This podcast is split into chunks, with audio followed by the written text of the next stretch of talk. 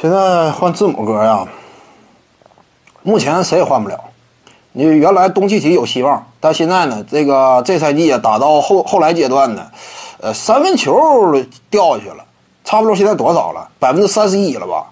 你要是三分球掉的这么厉害，那就完了。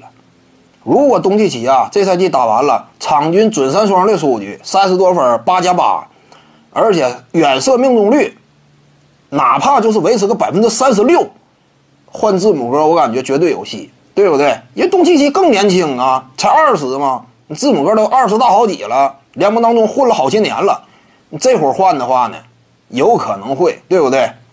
因为联盟当中往往就是这样，像字母哥这种球员呢，因为他在现有的这个劳资协议的框架之下，他能的签的合同，他这个占比比较高啊。你就好像什么呢？斯通库里，他现在占比是百分之三十五的一份合同。对不对？但东契奇呢？如果说点子正的话，球队呀，他也就签个百分之二十五的合同。当然，以东契奇的实力，以他打出的成绩，拿罗斯条款是稳稳当当的，那也就是百分之三十的合同呗。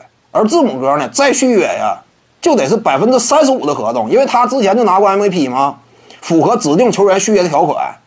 因此，他俩占比不一样。如果说东契奇在有未来的基础之上，当下技战力率领球队的表现也没有差你太多的情况之下，占比又更加合理的话，让球队有更多的搭配阵容的空间的话，那就有可能，东契奇真要说换的话，雄鹿队有可能愿意。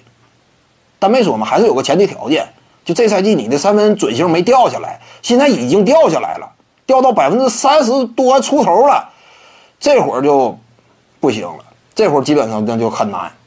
徐静宇的八堂表达课在喜马拉雅平台已经同步上线了。各位观众要是有兴趣的话呢，可以点击进入到我的个人主页当中，在专辑页面下您就可以找到它了。